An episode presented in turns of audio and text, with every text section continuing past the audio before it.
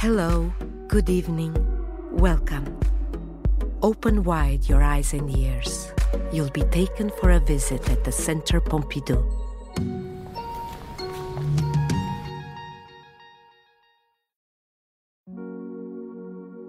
This podcast comes along the retrospective exhibition Christian Boltanski, Faire son temps, Life in the Making, presented at the Centre Pompidou from November 2019 to March 2020. You are about to hear excerpts from two interviews that Christian Boltanski gave in 1992 and 2018. Immerse yourself in the artist's words while exploring the notions that are essential to his art. Have a good listening!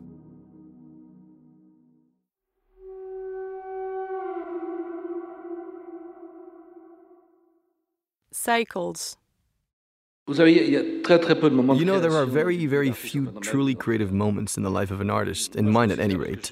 Being an optimist, I would say I have experienced three truly creative moments in my life. In the meantime, uh, we do research inside these creative moments, but they are extremely rare.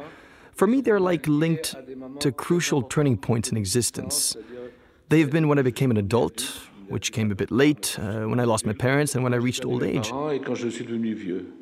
Donc c'est ces trois moments qui ont été These three points in time have been decisive for me and have come alongside almost physical transformation. And so, the rest of the time, yes, we are inside this time of On est à creation. l'intérieur de ce temps de création.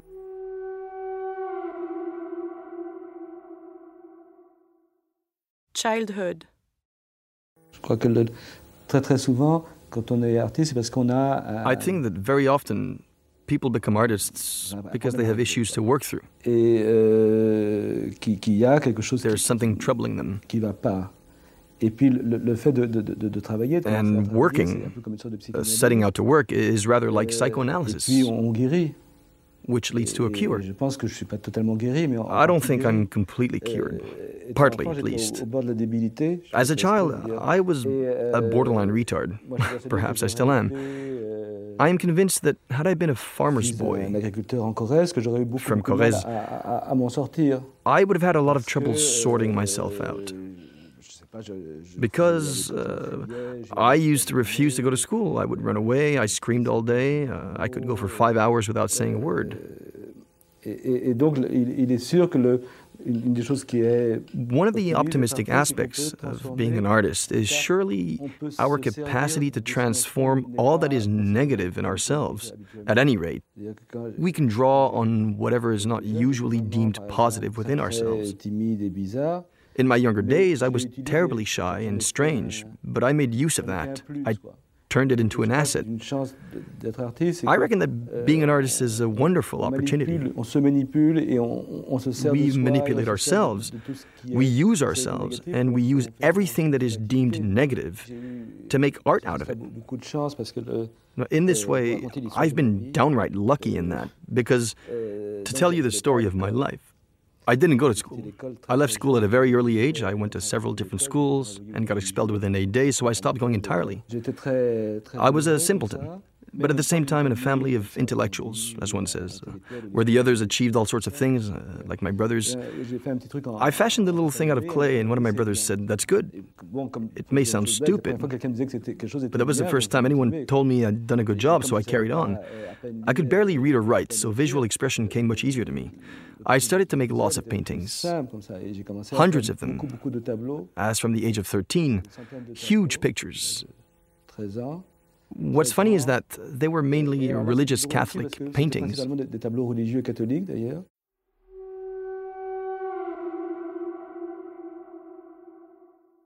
Stories. Le fait que j'ai pas été à Not going to school comme ça, et and not fait que j'ai having uh, an adolescence, d'adolescence. Because the first time I went out alone in the street, I was 18 or thereabouts. So I really didn't have an adolescence. This all meant that I never read authors like uh, Flaubert, Balzac, or Rimbaud's poetry, as most people in intellectual circles do. Not me. Never. Et moi, jamais, jamais. But I did absorb plenty of culture, mostly from my brothers, who told me stories, told me books they had read, so I did get a vague idea of some things. It's something that I regret, or not, but I have read very few books in the course of my life, and even today I find reading really tough. The way I can function is if someone tells me a story, and sometimes, maybe much later, the story helps me to make something really different. This is what I mean by being available. It's about being open to all sorts of stuff. So, my activity, since I don't produce or accomplish anything, is more a matter of being in a state of expectation, trying haphazardly to take images on board.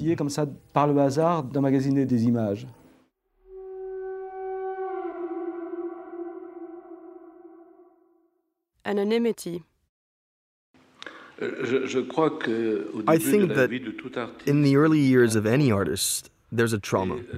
And my source of trauma was that I was born just after the war, with most of my parents' friends being Shoah survivors. At a very early age, without understanding everything of what was said, I heard lots of terrifying stories. So these events have no doubt marked me for life. I have never wanted to speak out about it directly because it seems very hard, at least for me. However, I have spoken about chance, just as survivors often talk about chance, how they managed to survive. I have discussed how one might murder one's neighbor, even as a good man. A lot of my work has explored this. I've worked with lots of photographs of dead Swiss people. Any psychoanalyst would understand what that means. I chose Swiss people because they don't have any historic reason for dying. Because of that, they seem to me less affected, more universal. So, this is something that has permeated my whole life, my whole body of work. At the same time, it's always been elusive. I have never, for example, wanted to use a photograph from that period. I've used photos, for example, uh, from a Jewish school in Vienna in 1939, but not this actual period. Nothing terrifying. I try to produce work that is as universal as possible.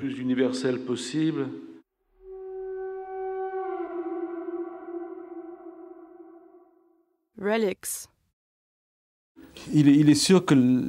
For sure, art functions like religion these days. That is to say, the new princes no longer build churches, they build museums. Every day a new contemporary art museum opens, which I find completely grotesque. And these museums are increasingly luxurious and pompous, with copper columns and huge lobbies. And paintings have somehow become a modern equivalent of relics in the Middle Ages. I mean, in the Middle Ages, to become rich, a town had to find a saint's bone. They mostly stole relics from elsewhere, or made one. Then pilgrims would come to pray, so a fair would set up, and with the increased trade, the town grew bigger. Similarly, any object touched by a contemporary artist becomes holy. This is outright weird because it's easy to imagine nowadays that you could have the same huge paintings in most museums worldwide. Since we are capable of reproducing them in exactly the same way, why not choose the best three Cézannes and Van Goghs and put them everywhere? This seems difficult nowadays. And in any case, for the type of artist I relate to, and for many others from the past 30 years, the idea of protecting the original work is very, very strange. If you consider work like that of Dan Flavin, who works with neon lights, what's the meaning of the original? Why don't we just make 40 facsimiles that we just put in the streets? That would be very interesting indeed. It's like that for most artists, for Joseph Beuys, Carl Andre, most contemporary artists. So the idea of the facsimile would represent a huge shift in people's outlook on art. Being able to reproduce a work exactly, leaving it out in the street, for example, where it gets destroyed, and then making another one. And I reckon that could really shake things up.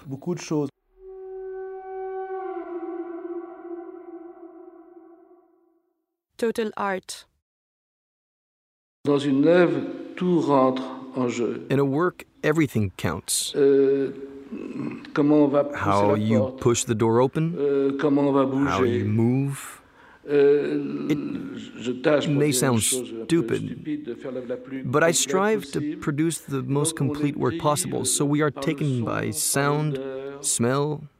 light. You're not in front of a work.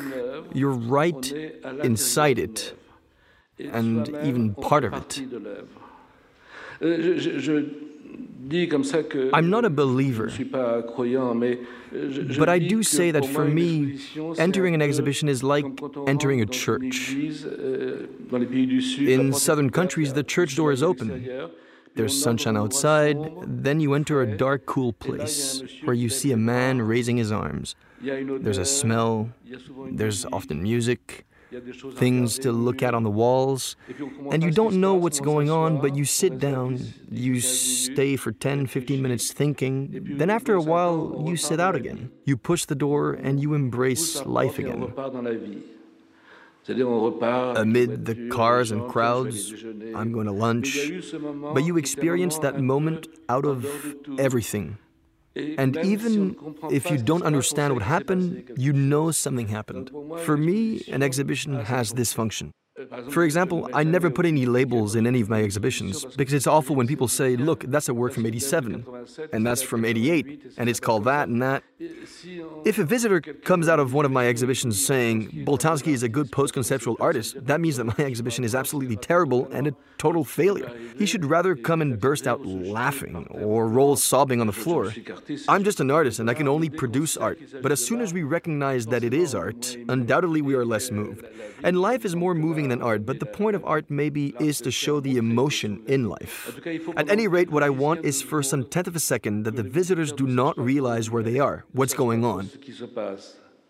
J'essaie When exhibiting at a museum, I try to make people forget a little bit that they are in a museum. Et, et j'essaie In all that I do nowadays, in the sort of retrospectives I do, I try to mix art of the time with art of the space. Because for me, une grande différence. Literature and film are arts of the time. They have a beginning and an end, with a progression between the two, giving rise to suspense in literature. Whereas with arts of the space, like painting and sculpture, everything is given more or less at once. However, we move within the space. So I try to introduce a time factor in these exhibitions. Un peu du That is to say, there is some vague beginning and an end. Naturally, we don't know how long people will stay in the first room or the second, but let's say that there is a Donc, il y pathway. a un chemin.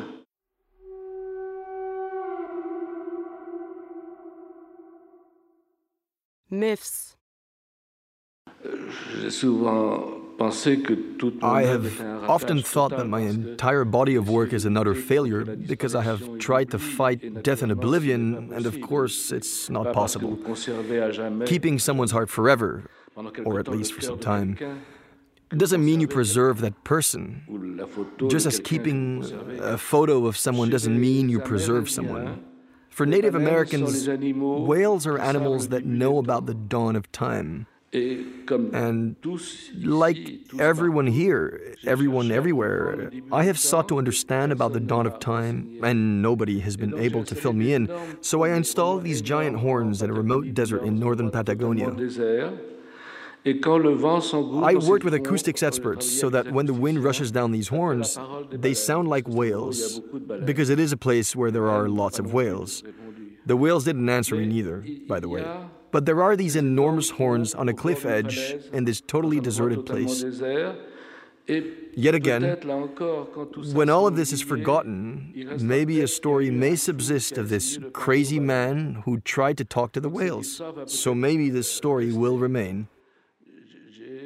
In much the same spirit, I attached 800 tiny bells to the tip of long rods out in the Atacama Desert, which I called animitas. They are like wandering souls. There are many wandering souls in this desert. That was four years ago. I expect they're no longer there. The wind must have blown them off. But they have been there. So nowadays, I'm trying to build myths. There is no more need to see. So these stories recount a reality which is no longer transportable. Sometimes, as with the whales, I make videos to document what I did, so you can hear the wind rustling down the horns and you can see the horns swaying in the wind. So, yes, that's a kind of legend. So, I've moved on from works, then works that were destroyed, to legends.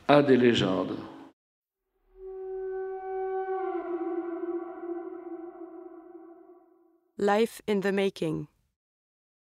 The more you work, the less you live, and the more you make your life. So, making your life is a kind of game. What we do, and I'm not sure it has any interest, is part of the idea of making life. What we can say today is absolutely not my life, and everything I have said is completely false, as we know. You just heard excerpts from two interviews with Christian Boltanski. The first was by Jean Pierre Salgas in the film Signalement, directed by Michel Porte in June 1992 for La Revue Parlée du Centre Pompidou. The second interview was by Antoine Compagnon in the context of his seminar at the Collège de France in April 2018, directed by Bernard Isseny.